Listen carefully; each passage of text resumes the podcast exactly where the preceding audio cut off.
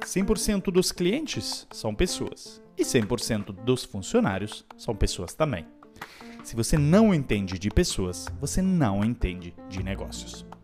E é com essa frase do Simon Sinek que eu abro o vigésimo episódio do Metanoia Lab, um episódio muito especial e comemorativo. E antes que você se pergunte, sim, nós já tivemos um episódio do Simon, que aliás foi o primeiro do Metanoia Lab, foi a nossa estreia e até hoje é um sucesso. E justamente por isso resolvemos repetir a dose, até porque o final Simon Sinek nunca é demais. Eu sou o André Iorio, palestrante escritor sobre transformação digital e liderança. Já fui diretor do Tinder e da L'Oréal, sou cofundador do App Filmer e autor do livro 6 competências para surfar na transformação digital. Para interagir mais comigo, eh, pode visitar o meu site, andreaiorio.com.br ou ir para o site metanoialab.com.br, onde você acha a transcrição desse e dos demais episódios. E nesse episódio especial e comemorativo, tenho dois presentes para você. Primeiro, eu vou enviar o meu livro das seis competências para surfar na transformação digital autografado na casa das melhores 10 respostas e comentários deste episódio. É, mandem ao WhatsApp 11 97 226 2531. É, mande um áudio breve de até um minuto se apresentando no começo e comentando é, o episódio do Simon Sinek, este episódio, e os 10 melhores respostas irão ganhar o meu livro original em casa. Então, corre lá, seja criativo, que as 10 melhores vão ser é, recompensadas com esse pequeno presente. E segundo, também eu e o time do Metanoia Lab, o Rodrigo incansável que está aqui nos bastidores, preparamos um e-book gratuito com resumo dos episódios até hoje para todo mundo que tiver interesse. Para receber, é só mandar uma mensagem perguntando sobre o e-book ao mesmo número de WhatsApp. 11 97 226 2531. Mas voltando ao Simon Sinek, vamos dar uma rápida passada pela trajetória dele para quem ainda não ouviu o primeiro episódio é, do nosso podcast sobre ele. Britânico de origem, ele viveu em Joanesburgo, África do Sul, viveu em Londres, Hong Kong, antes de morar nos Estados Unidos. Um, digamos, viajou muito. Após se formar em antropologia cultural, ele se matriculou na faculdade de direito, até percebeu que não era isso que ele queria fazer. Então abandonou a faculdade e entrou no mundo corporativo, onde começou trabalhando na área de publicidade e marketing em agências como a Ogilvy. Né? Aí ele combinou o brilhante intelecto dele com essa capacidade única que ele tem de se promover e virou é hoje um dos maiores palestrantes do mundo. A, a agenda dele é super lotada e ele é super disputado. Para mim, ele é uma referência. Eu acho que o grande diferencial dele é saber explicar conceitos extremamente complexos de forma super intuitiva. Pense no círculo dourado. Ele explicou tudo o que está atrás do propósito nos negócios, desenhando três círculos no papel. É bizarro. E além de tudo, ele se apresenta como um grande otimista. Que possamos aprender com ele ainda mais no meio da crise que estamos vivendo. Uma coisa é certa: experiência ele tem de sobra. E ele fala bastante dela na frase que iremos escutar. Um pequeno spoiler. A definição de inovação e eficiências vão ser apresentadas de uma frase na próxima frase de uma maneira completamente diferente para você e vamos escutar ela agora. I hear this all the time, especially from CFOs. It makes me laugh every time. CFO, what's your priority? Efficiency and innovation. Good luck with that. innovation is not efficient. Innovation is trial and error. Innovation is experimentation. In- innovation is testing. Innovation is doing something that fails and fails and fails and sticking with it because we can see the light at the end of the tunnel and we're not just going to walk away from this even though it failed the first two or three times. You know, Seinfeld was a disaster with terribly low ratings when it first came out, and thank goodness they weren't making the decisions based on the numbers, they were making the decision based on what they felt was good television. Um, and when we believe in something desperately, um, then the, the, you know, the, the worst thing we can do is cut people off who have intense passion for something. Eu ouço isso o tempo todo, especialmente por parte de alguns CFOs, e isso me faz rir toda vez. Eu pergunto para o CFO: qual a sua prioridade? E a resposta é eficiência e inovação. Boa sorte com isso. A inovação não é eficiente. Inovação é tentativa e erro. Inovação é experimentação. A inovação é testando o tempo todo. A inovação funciona fazendo algo que falha, que falha, que falha e se mantém porque podemos ver a luz no fim do túnel.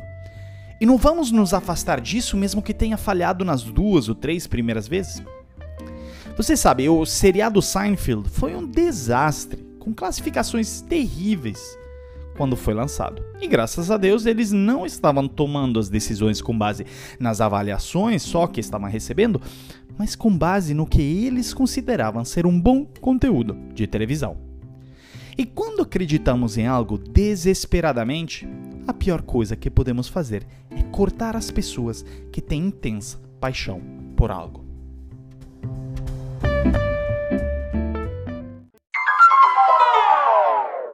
Já pensou que existe um paradoxo no processo de inovação pelo qual, se você faz a coisa certa, você está errando, e se você fizer a coisa errada, está acertando?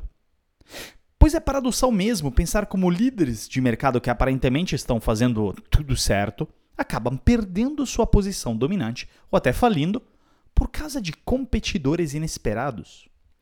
Pense na sequência: Nokia, BlackBerry, iPhone e agora Samsung e Huawei ou até na sequência tradicional do varejo, ou seja, Sears, Walmart e agora Amazon.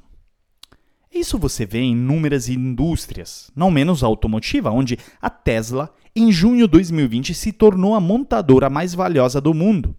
Obviamente, graças às suas inovações e certamente não pelo número de veículos vendidos, que é, é muito mais baixo de qualquer outra montadora. Bom, esse paradoxo é chamado do dilema do inovador. E foi popularizado pelo famosérrimo professor de Harvard Clayton Christensen, ao qual prometo dedicar um dos próximos episódios do Metanoia Lab, por ele ter sido o maior pensador sobre a inovação dos tempos recentes. Existem vários fatores que estão atrás do dilema do inovador. E eu não irei me adentrar em todos agora. O fator que eu quero abordar é o que justamente o Simon comentou na frase acima que é o fato da inovação ser ineficiente. Duas ressalvas aqui. Primeiro, temos que nos atentar, pois do que estamos falando em si é do processo de inovação, não do resultado desse processo, que é a inovação em si. Pois, obviamente, quando uma inovação bem-sucedida chega até o consumidor, costuma trazer sim eficiências. Então vamos lembrar, estamos falando do processo de inovação como ineficiente, tá? E o segundo é que sei que essa frase, que a inovação é ineficiente, também soa como um paradoxo, mas não é. Primeiro, porque se a gente olha para os números da inovação, não tem nada de, de eficiente aí. Estatísticas mostram que de 60 a 80% de novos produtos fracassam, assim como os que dão certo são resultado de inúmeras iterações e erros, iterações e erros e assim por diante. Tem uma frase muito legal do Soichiro Honda, fundador da Honda, que diz que sucesso é aquele 1% de trabalho que nasce do 99% que é chamado de fracasso. E esse 99% de fracasso é doloroso, e por isso o evitamos, e sobretudo é caro. Orçamentos são alocados para inovação, mas muitas vezes cobrando um retorno rápido, e quando não der retorno são cortados para reforçar investimentos no core business, né? Muita inovação pede ciclos de pesquisas e desenvolvimento longos e, consequentemente, caros, e segurar a barra por tanto tempo é difícil. Pense apenas nos ciclos de PD, pesquisa e desenvolvimento, da indústria farmacêutica, que desde o descobrimento de uma molécula e o produto, né, a chegar ao mercado demora de 7 a 12 anos, ou seja, haja tempo, dinheiro e, particularmente, paciência. Essa é a equação da inovação. E no imediato costuma ter ROI negativo. E isso assusta. Mas tem mais. A inovação não substitui o antigo de imediato, mas tem uma curva de adoção. Nós vimos no episódio do Malcolm Gladwell né, que o ponto de flexão da inovação é, está na casa de 20% do público-alvo, seguindo a curva de difusão da inovação. Isso não é de um dia para outro. E não parou aqui, tem mais algo que eu vou falar né, mais para frente no nosso episódio, é que nos assusta também. Ou seja, canibalizar através da inovação nosso core business, que foi um sucesso até aí e para o qual somos, entre aspas, apaixonados. Ou seja, é evidente que o processo de inovação é ineficiente. Agora, ainda assim é fundamental, pois é ela que garante a sobrevivência e prosperidade do seu negócio no longo prazo. Até porque precisamos lembrar que nesse meio todo, o mundo, o mercado e o consumidor mudam o tempo todo e pedem inovação o tempo todo. Agora, o mais surpreendente disso tudo é que existe o outro lado da moeda também eficiência atrapalha a inovação. Ou seja, não é só que inovação é ineficiente, mas também a eficiência é um obstáculo à inovação. Eu sei que soa confuso, mas deixa eu explicar como.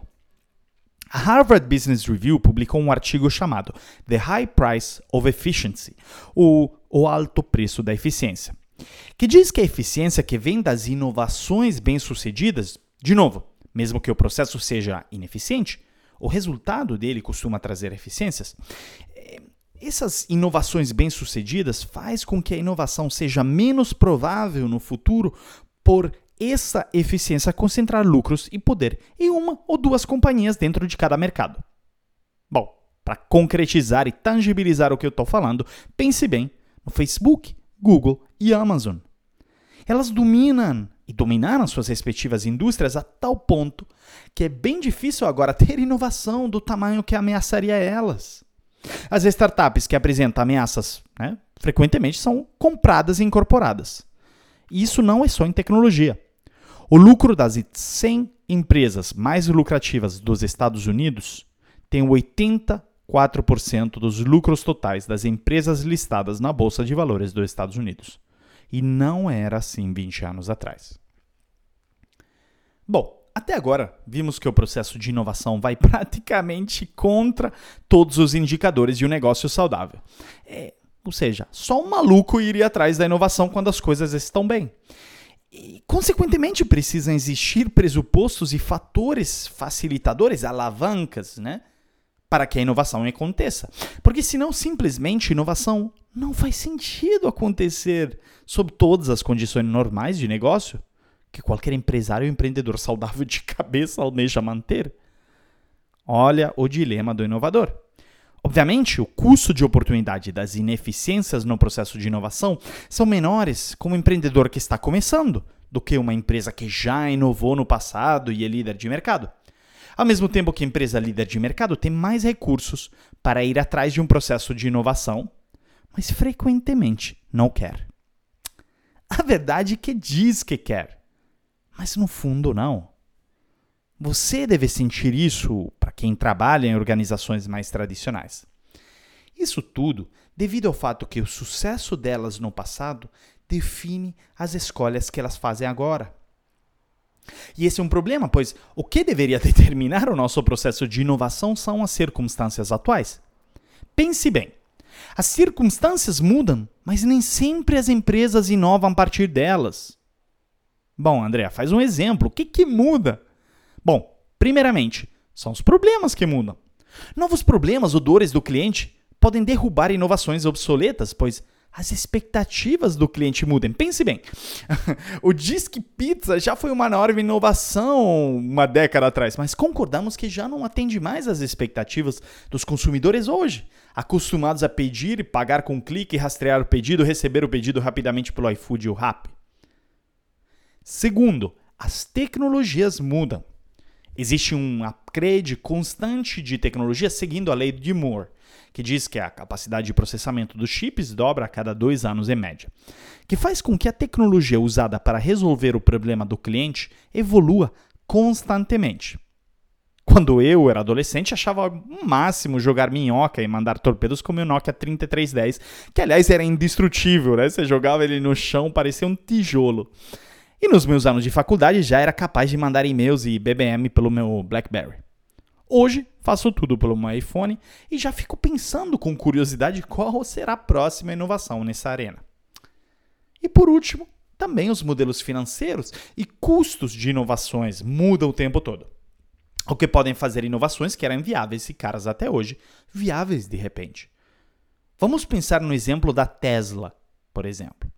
Através de investimentos e pesquisa e desenvolvimento na área de baterias elétricas, conseguiram baratear o custo das baterias ao ponto que começaram a ser mais rentáveis e algo que era inviável se tornou o combustível da revolução no setor automotivo na Tesla. Mas nem todo mundo entende isso. É por isso que muitas organizações somem após crises, enquanto outras prosperam. Existe um provérbio chinês que diz que quando os ventos da mudança sopram, alguns constroem muros e outros moinhos. É isso mesmo. De qual sua categoria a sua organização fará parte após a crise atual? Bom, para entender melhor essa dependência do passado, nós vamos então ouvir esse segundo trecho do Simon Sinek. Ouça só. Change or uh, something unexpected has put many companies out of business and made other companies come out stronger and reinvent themselves. The invention of the internet put many, many companies out of business. The ones who could not reinvent their companies for the internet age, but rather doubled down on the old way they did business. Um, every video store is out of business because, uh, because of streaming, and they couldn't reinvent themselves. When Starbucks moved into neighborhoods, many, many companies went out of business. Many coffee shops went out of business, not because of Starbucks, but because they refused to change the way they did business. They still had an old ripped up couch when you had a better product. Uber is putting taxi companies out of business, not because of Uber, it's because the taxis refuse to change. This is not unprecedented. The fact that something new and this more sudden, absolutely. More shocking, absolutely. Without a doubt. But this is not unprecedented in the business world. And so for us to say, not how do we do what we're doing, but rather, how will we do what we're doing in a different world. And the world is different.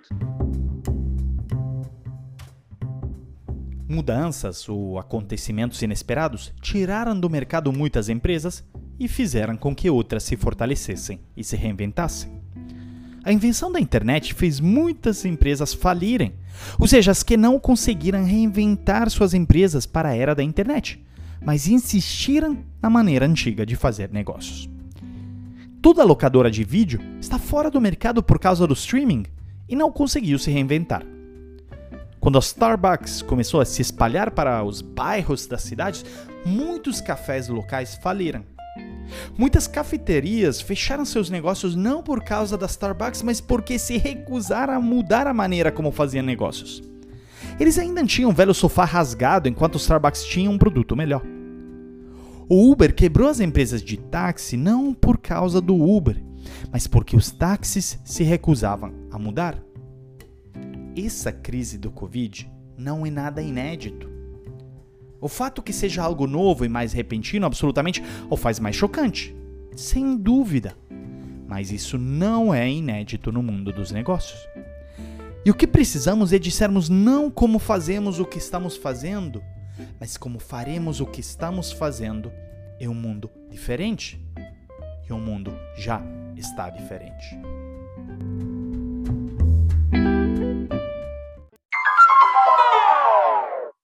Em 2004, a Blockbuster, loja onde quem nunca alugou um DVD, estava no seu melhor momento. Mas um pequeno competidor chamado Netflix, que também alugava DVDs, mas sem cobrar taxas para atrasos na devolução e inovando em modelo de negócio por assinatura, a estava ameaçando. Quando o Netflix migrou para streaming, o Blockbuster não o acompanhou, pois, mesmo tendo sido inovador no passado, não tinha uma cultura de inovação que buscava inovação constante, mas tentava proteger o próprio core business que lhe garantiu sucesso até aí.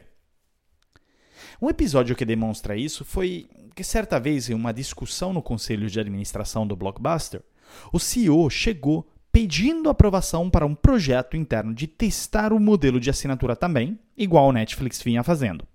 Simplesmente o preço iria ser mensal e não tinha uma taxa de cobrança para devoluções atrasadas. o conselho achou uma loucura eles negaram o experimento, pois muitas, né, As multas para atrasos representavam mais de 10% das receitas totais do blockbuster. Mais exatamente, o 12%. Ou seja, anos depois acabaram perdendo 100% das receitas ao quebrar, né, ou declarar falência, por não ter abrido mão de 12% das receitas alguns anos antes para experimentar inovações. Olha como a matemática os penalizou. Outro exemplo que o Blockbuster ficava preso aos padrões do passado era que em certas campanhas de marketing que eles fizeram, eles publicaram cartazes zoando o algoritmo do Netflix. Eles escreveram aí: Netflix has an algorithm. We have a algorithm. Ou seja, um jogo de palavra né, que brincava sobre o fato que o algoritmo do Netflix era algo obscuro, incompreensível, enquanto os atendentes do Blockbuster estavam ali disponíveis para você ligar para eles, né, para te ajudar a escolher o filme certo. Se eles soubessem que certo dia no futuro, os dias de hoje, o algoritmo do Netflix seria tão assertivo que sempre que você abre o aplicativo tem algo ali na home que é a sua cara. Se eles soubessem que, assim, muitos casos o algoritmo do Netflix conhece melhor você do que seu parceiro, sua parceira, seus familiares, né? Bom, chega de falar de exemplo de blockbuster e Netflix, porque já sei que é um exemplo ultrapassado. E iremos falar agora de exemplos mais recentes. Mas a pergunta aqui que o Simon Sinek nos faz: será que foi o Netflix que tirou o blockbuster do mercado? Ou foi o fato de não ter uma cultura de inovação no blockbuster mesmo que o fez? Pois muitas empresas hoje se encontram o mesmo dilema dos executivos do blockbuster na época pois eles têm que escolher como reagir ao caos da pandemia. É o caos, temos que admitir. Mas o caos é poderosíssimo. Inúmeras empresas nasceram em períodos de recessão e caos, como Disney, CNN, Burger King, Microsoft, Airbnb e muitas outras. Ao final, o caos gera oportunidades. O caos muda as regras do jogo e muda quem está na frente. Funciona mais ou menos assim. Nós somos condicionados por um conceito chamado dependência histórica, ou em inglês, path dependency, onde praticamente tomamos decisões baseadas nos sucessos do passado em vez do que nas situações atuais. Nesse contexto, nos repetimos decisões antigas e perdemos oportunidades que estão bem na nossa frente pelo fato que estamos presos aos nossos sucessos antigos. Mas quando temos crises, essas crises levam ao caos. E sabemos que o caos é imprevisível, e isso faz com que esse caminho da dependência seja redesenhado em outras direções. Vamos para um exemplo histórico. Pense bem, o que o David de Michelangelo, os afrescos da Capela Sistina, Homem Vitruviano do Leonardo, a invenção da estampa por parte do Gutenberg, a invenção da contabilidade e finanças modernas, as obras do Shakespeare, o teto da Basílica de São Pietro em Roma e o método científico têm em comum? É que todas essas obras magníficas e inovações vieram durante o período do Renascimento que veio após a crise mundial causada pela pandemia da peste bubônica, também chamada de morte negra, que causou a morte de 2 mil, 2, 200 milhões de pessoas.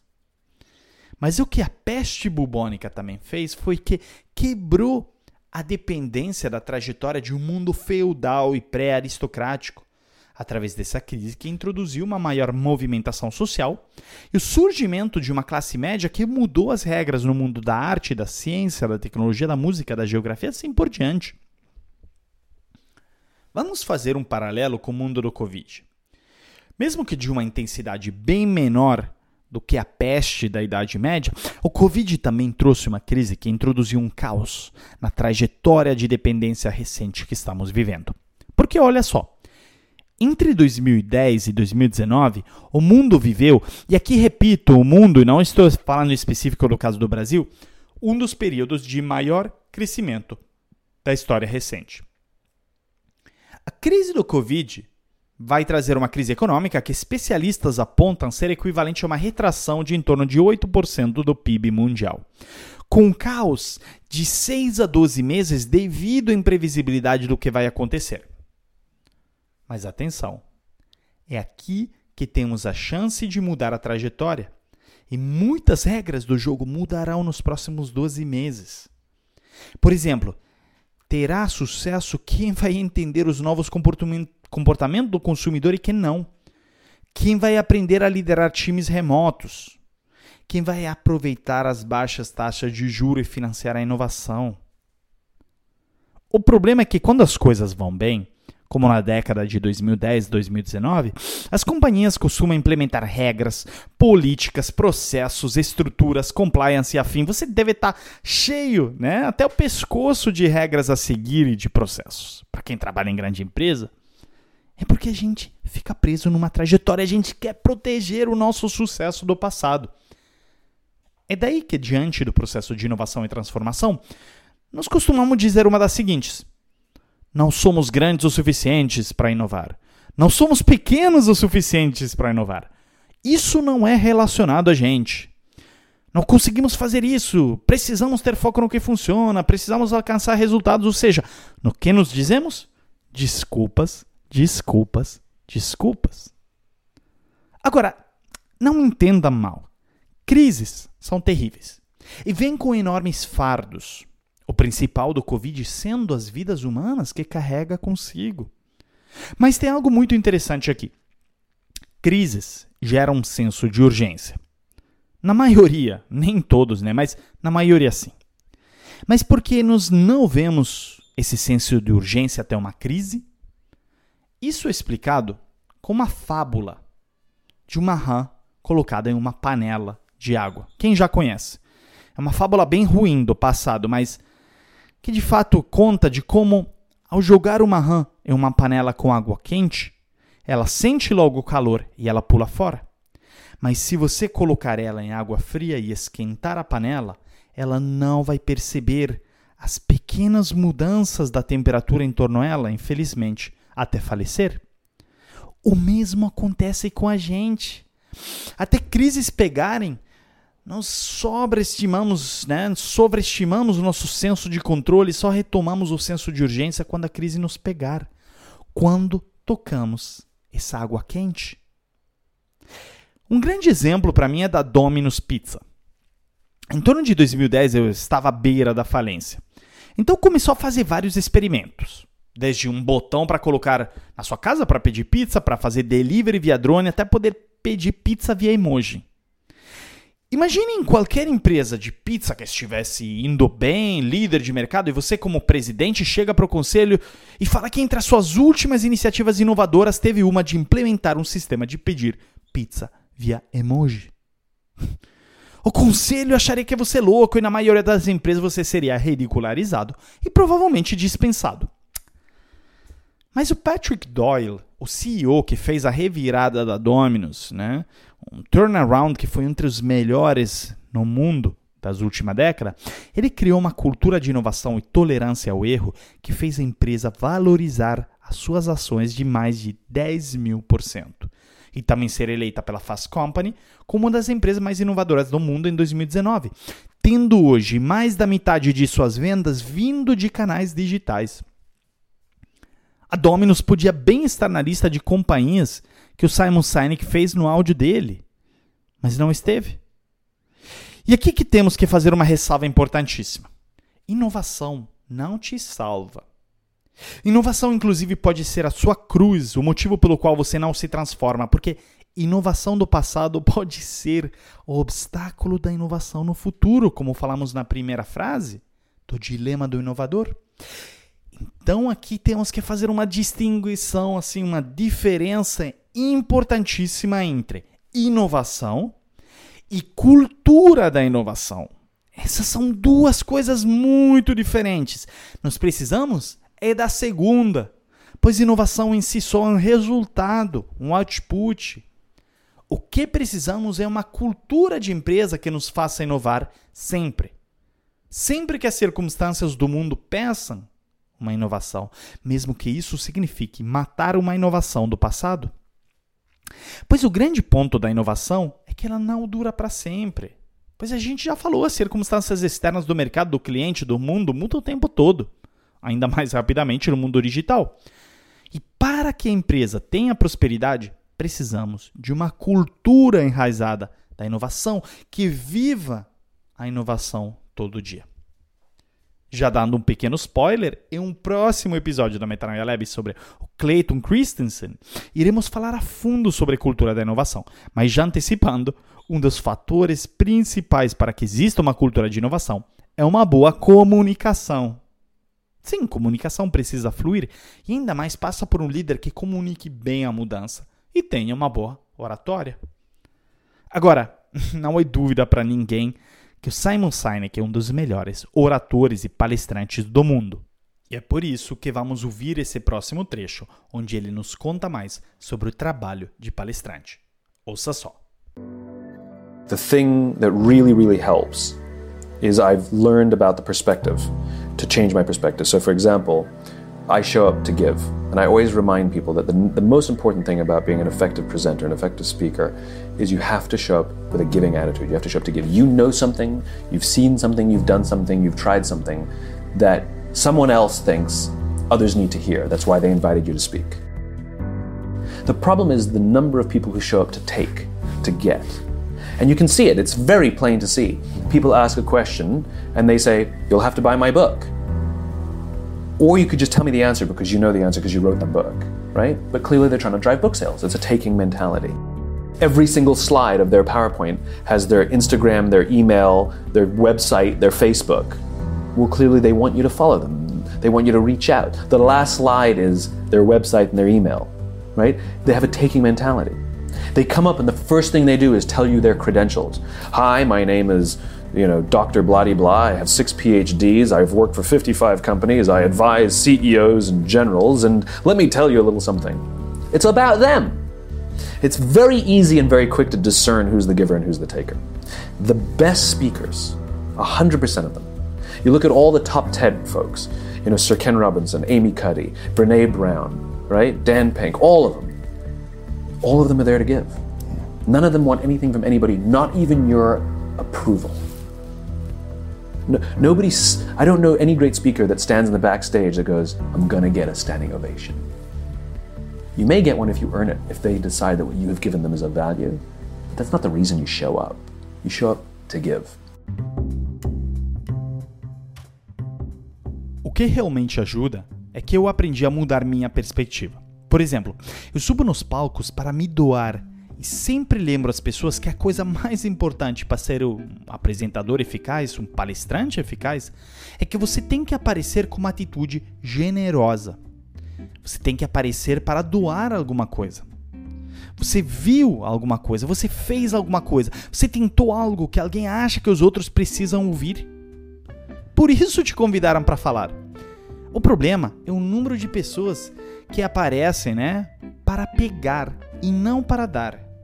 E você pode ver isso. É muito claro.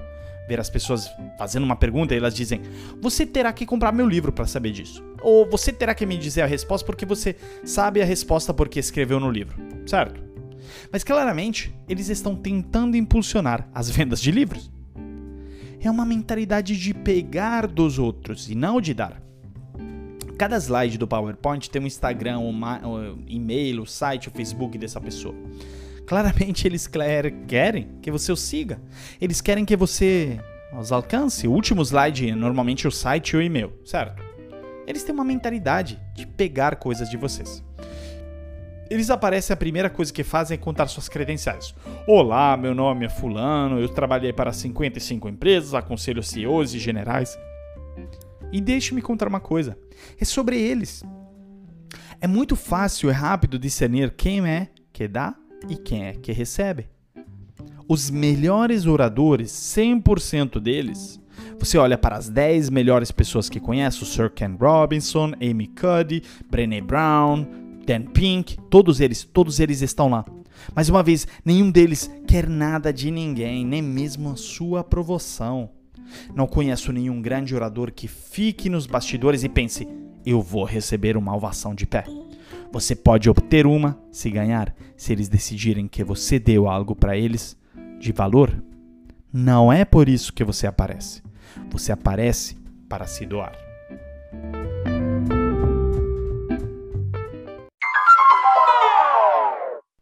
Um momento muito importante em minha carreira de palestrante, que começou de uma forma meio casual, foi um encontro que eu tive com o ator Odilon Wagner. Eu não sei se todos conhecem, mas ele atuou em várias novelas. Eu fui checar aqui no Wikipedia, né? Pois eu não conheço também muito da TV brasileira, mas a página dele, da Wikipedia, diz que teve trabalhos de destaque é, em Corpo a Corpo, Selva de Pedra, Carmen, Explode Coração. Eu, sinceramente, não conheço, tá? É, mas enfim, pensa para mim, né, de buscar no Wikipedia foi uma mini aula sobre TV brasileira, pois é, se você acha que eu perdi muito a não ter assistido alguma dessas é, novelas, me conte, porque eu vou correr atrás, então vou assistir tudo online, tá? É, enfim, encerrando essa parênteses uh, artística, né? É, a DMT Palestras, naquele período, alguns anos atrás, que me assessora, é uma fase onde os pedidos de palestras uh, para mim estavam aumentando bastante, me falou que queria marcar umas sessões com o Odilon para melhorar a minha oratória. Nós tentamos marcar uma sessão inicial no Rio, mas acabamos conseguindo só depois de um tempo de tentativas na Vila Madalena, onde ele tem o estúdio dele em Sampa. E assim que eu entrei, ele me disse algo muito surpreendente. Ele disse: Eu sei que a DMT te mandou para cá, mas você não precisa de mim. Aí eu retruquei meio confuso assim: Por quê? Ele falou que já tinha pesquisado vídeo online de mim, das minhas palestras, e que eu não precisava fazer aulas com ele, porque eu já estava bem desenvolvido. Bom, até hoje eu meio que discordo, porque naquelas duas horas que acabei tendo com ele, mesmo naquela única sessão, aprendi mais sobre o que ser palestrante que ao longo de anos anteriores. Mas o que eu posso antecipar é que ele foi extremamente atencioso e ao final, inclusive, ele não me cobrou nada. Fiquei super sem graça, mas não tive jeito. Se esse podcast puder chegar até ele, enfim, mesmo que depois de anos, estou agradecido de coração, pois ele mudou a minha carreira e até hoje eu lembro da gentileza dele. Se quiser, se, se alguém tiver contato com o Dilão, por favor, passe com ele. E o que eu carrego comigo até hoje são algumas lições incríveis como por exemplo algumas estratégias de quebrar a quarta parede, que segundo ele, né, vindo do mundo do teatro, usava né, para se referir à separação virtual entre palestrante e público. Assim como uma inspiração que vem do campo da música que eu faço até hoje, que eu desenho ondas de intensidade ao longo da minha palestra impressa no papel, é, para poder saber quando aumenta o ritmo, quando diminua. É, como funciona isso, né? Porque se deve estar perguntando. Ou seja, eu simplesmente escrevo palavra por palavra minhas palestras. Eu as imprimo e normalmente são muitas folhas. Às vezes a penduro na parede uma após a outra. E depois com uma caneta, eu desenho ondas, né? como se fosse um eletrocardiograma, só que vertical, é, que ele segue o texto, né? onde desenho ondas, onde, por exemplo, onde devo descer de intensidade assim, mais devagar, onde devo acelerar para dar mais foco ainda, tipo alcançando um clímax assim.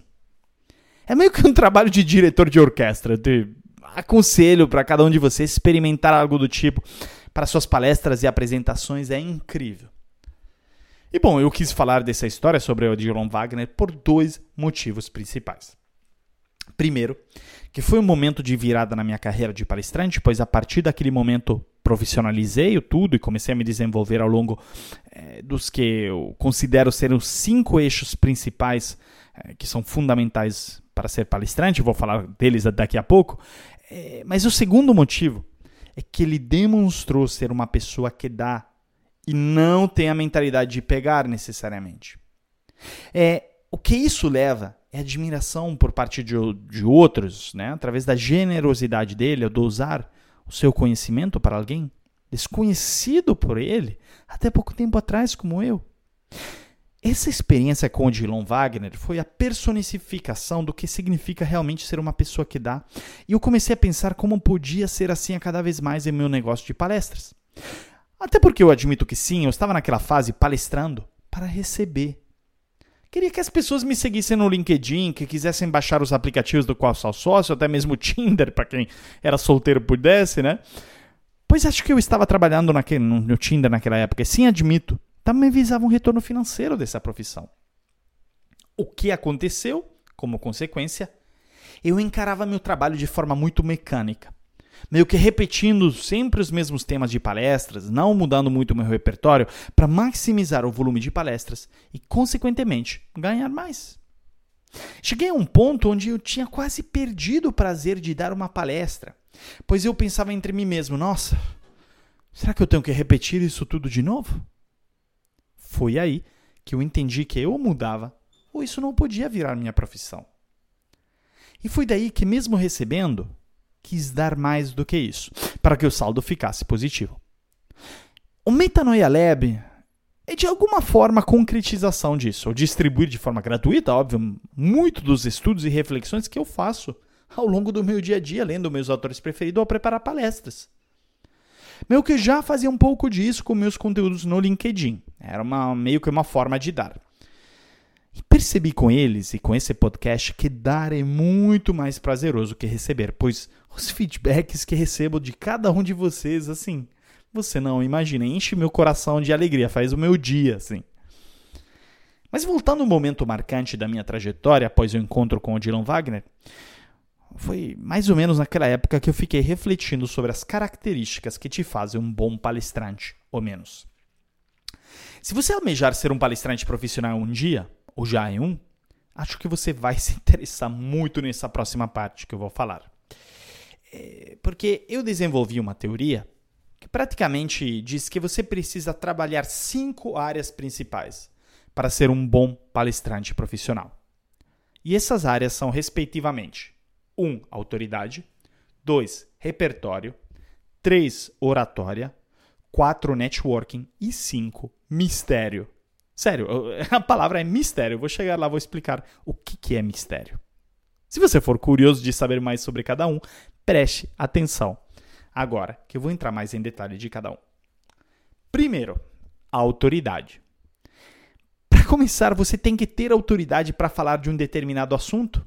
Sem autoridade não é como virar profissional, a menos que através do marketing você dá uma aparência de autoridade que na realidade não tem. Como acontece muito por aí, pelos que são chamados de empreendedores de palco. Mas a verdade é que eles podem até se vender bem em seus próprios eventos, mas você nota que, particularmente eventos de terceiros, especialmente empresas, eles não participam. Muito difícil você ver um empreendedor de palco em uma grande companhia, em uma empresa privada, palestrando. Então, para começar, tenha autoridade. E se não a tiver, a construa. E para isso, você precisa de um outro ponto que irei chegar lá, que é o segundo, o repertório. Mas Aqui, como grande exemplo sobre autoridade, eu apontaria Leandro Carnal, com primeiro os inúmeros livros que ele escreveu e os anos de aula, mas também pela história de vida dele. O pai dele era um professor de religião e ele estudou, crescendo, cresceu estudando latim e isso é autoridade. Ele sempre viveu isso.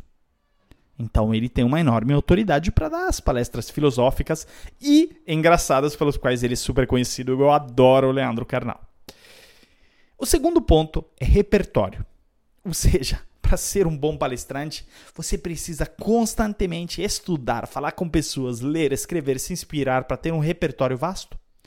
Você tem que virar um rato de biblioteca você tem que voltar para banco de escola, né? Fazer meio que um PhD acelerado é, é, desde, desde o estúdio da sua casa, já que estamos todos em home office agora. Pois fazer um copia cola da sua palestra em vários eventos não vai te levar muito longe, pois, primeiramente, você não vai ser chamado de novo pelo mesmo cliente e também você não demonstra versatilidade e originalidade.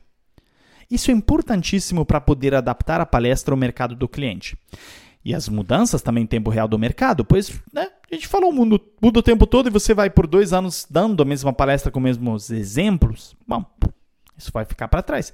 E olha que eu caí nisso, eu já passei por isso e percebi, me deu um choque de realidade em alguns feedbacks que eu tive. Imagina também numa sessão de perguntas e respostas, você dá uma palestra brilhante, mega bacana, e depois você não está preparada com respostas legais, né, na hora, com um repertório variado.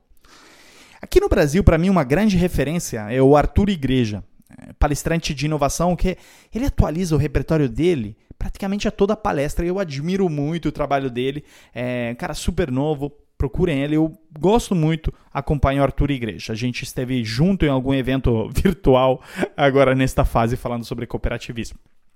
Bom, terceiro ponto é oratória. Esse é o mais óbvio de todos, mas não podemos deixar ao lado justamente porque é óbvio. Oratória é fundamental. Ela faz a diferença entre uma palestra prazerosa e impactante, né, que deixe um marco nas pessoas, e outra onde, após dois minutos, você vê todo mundo pegando o celular e jogando Candy Crush, mesmo que as duas tenham o mesmo conteúdo. E oratória não é só voz, mas é movimentação, gesticulação, entonação e pausas e assim por diante.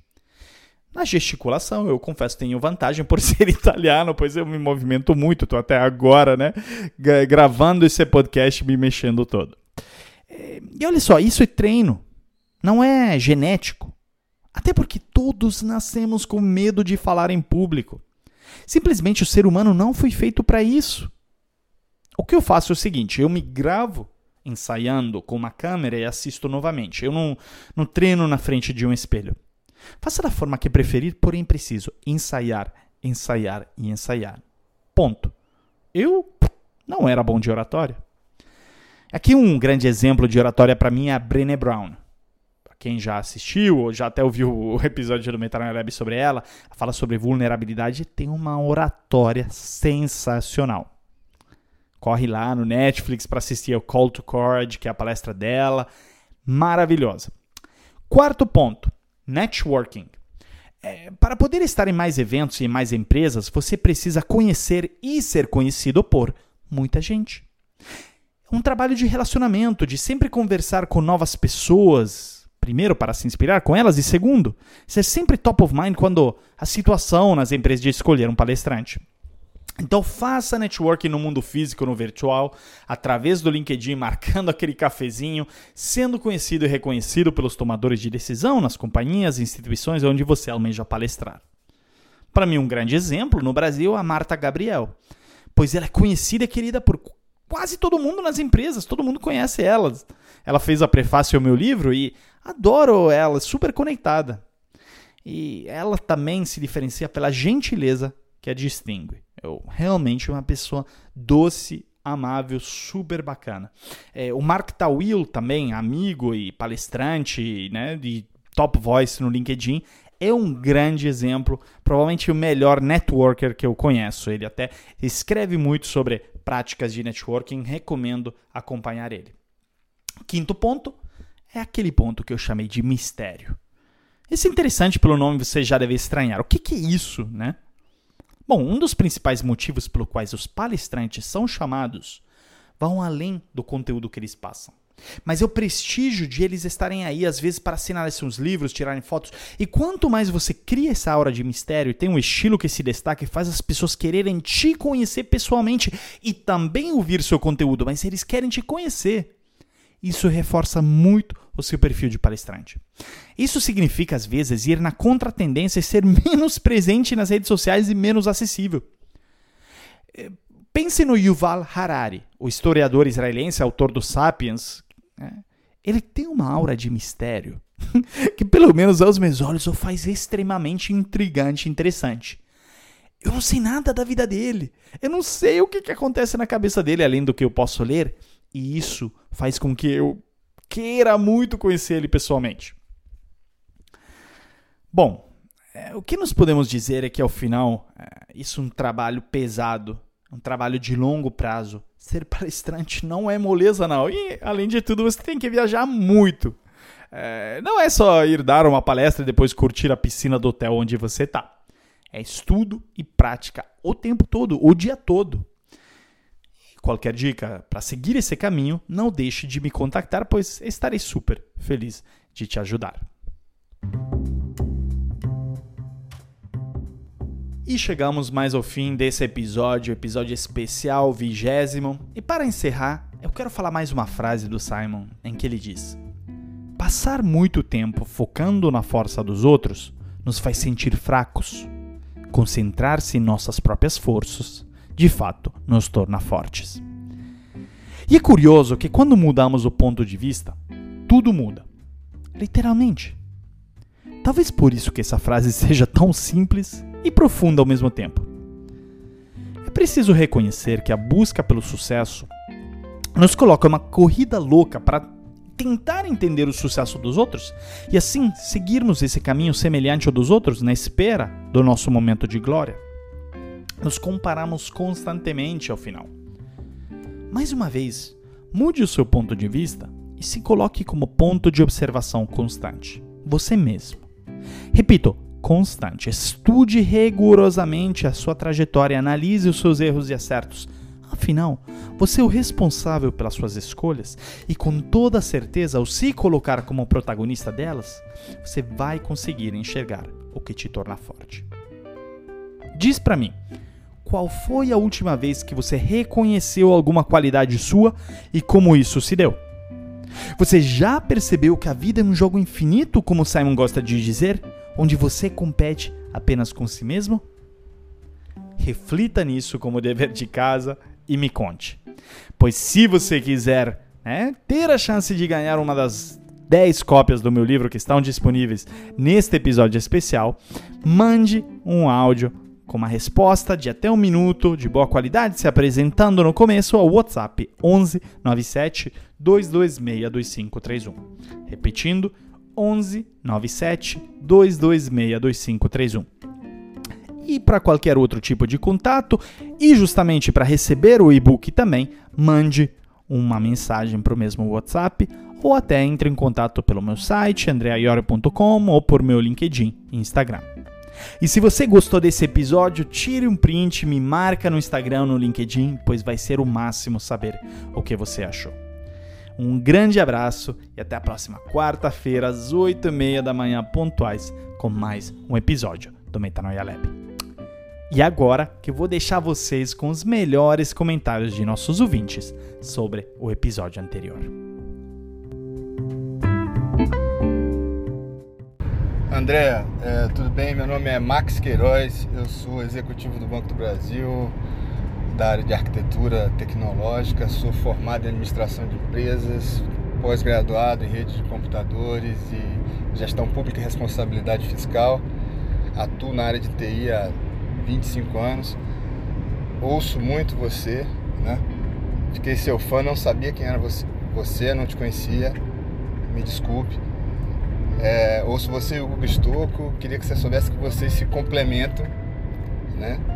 E você fala sobre um aspecto de liderança, um aspecto humano, mas sempre tem uma pitada de negócio, TI, liderança, enquanto que o Guga fala sobre os temas de tecnologia, é quase que o reverso, são pensamentos complementares. Eu acho que vocês poderiam fazer um, um episódio juntos, cada um no seu podcast, mas seria bem interessante. Eu sou mestre capoeira, pratico capoeira desde os 13 anos de idade, sou faixa preta de jiu-jitsu, então me identifico muito com o que você fala. O Malcolm Gladwell é com certeza o autor que eu mais gosto. Acho que você foi muito feliz. Eu não sabia dessa questão do, do polimata, eu leio muito, é, me identifiquei demais. Quero te agradecer. A gente vive numa, numa crise, num conflito entre ser focado e a minha é, natureza de curiosidade, de pesquisar, de ir atrás, de buscar, de querer melhorar, de querer mais informação, de descobrir. É muito interessante e eu quero te agradecer. Muito bacana. Não tenho pergunta para fazer. Tenho a sugestão de você fazer um episódio com o Google Stocco e demais, cara. Tô, tô, muito agradecido. É importante, eu tô com 49 anos me reinventando, buscando novas formas é, como ser humano, como executivo, como pesquisador, como mestre capoeira e, e black belt. E, e, e, é bacana ouvir você. Bacana, bacana ouvir sua história de vida, os exemplos que você dá. Parabéns. É muito bacana e seja feliz. Muito obrigado. Não quero aparecer no podcast, não. É só para agradecer, porque eu achei muito bacana e, e, e sensacional a forma como você fala, tá? Um abraço forte. Fique com Deus. Andréia, aqui é a Anitta, Eu vim falar que eu achei fantástico o seu link do episódio do Black Mirror, aquele episódio bizarro em que a protagonista ela é sempre colocada as notas através de cada interação social que ela faz e você compara esse episódio com o rating proposto pelo Jack Ma, né, nas plataformas, no ecossistema dele no Alibaba. E eu queria dar minha contribuição nesse sentido. Eu estudo uma metodologia chamada Passwork, o trabalho do caminho, e, e, para além dele, a ciência já corrobora né, que a gente vive numa, numa situação energética, né, que na verdade tudo é energia, e que nós temos padrões vibratórios. E que conforme esses padrões vibratórios, né, nós vamos atrair eventos, pessoas e situações uh, conforme a, a vibração, né, conforme os campos mórficos que, que estão modelando a forma segundo os nossos pensamentos, nossos sentimentos e atitudes. Então, dentro daquele episódio, cada vez que ela reagia com mais raiva, cada vez que ela reagia é, de uma forma que não era, na verdade, uma, uma forma bacana, uma forma interativa, harmoniosa com, com o, outro, ela, na verdade, estava atraindo padrões vibratórios que traziam para ela também, ah, que reverberavam essa infelicidade, que traziam também algo que não era legal. Né? E uma forma da gente sair, digamos, dessa interação psíquica da negatividade seria vibrar na gratidão, né? Então, vibrando na gratidão, nesse momento eu agradeço você pelos seus episódios maravilhosos, por abrilhantar aí nossas quartas-feiras, principalmente durante essa pandemia. Obrigada pelo conhecimento, obrigada por trazer tanta informação. Um abraço.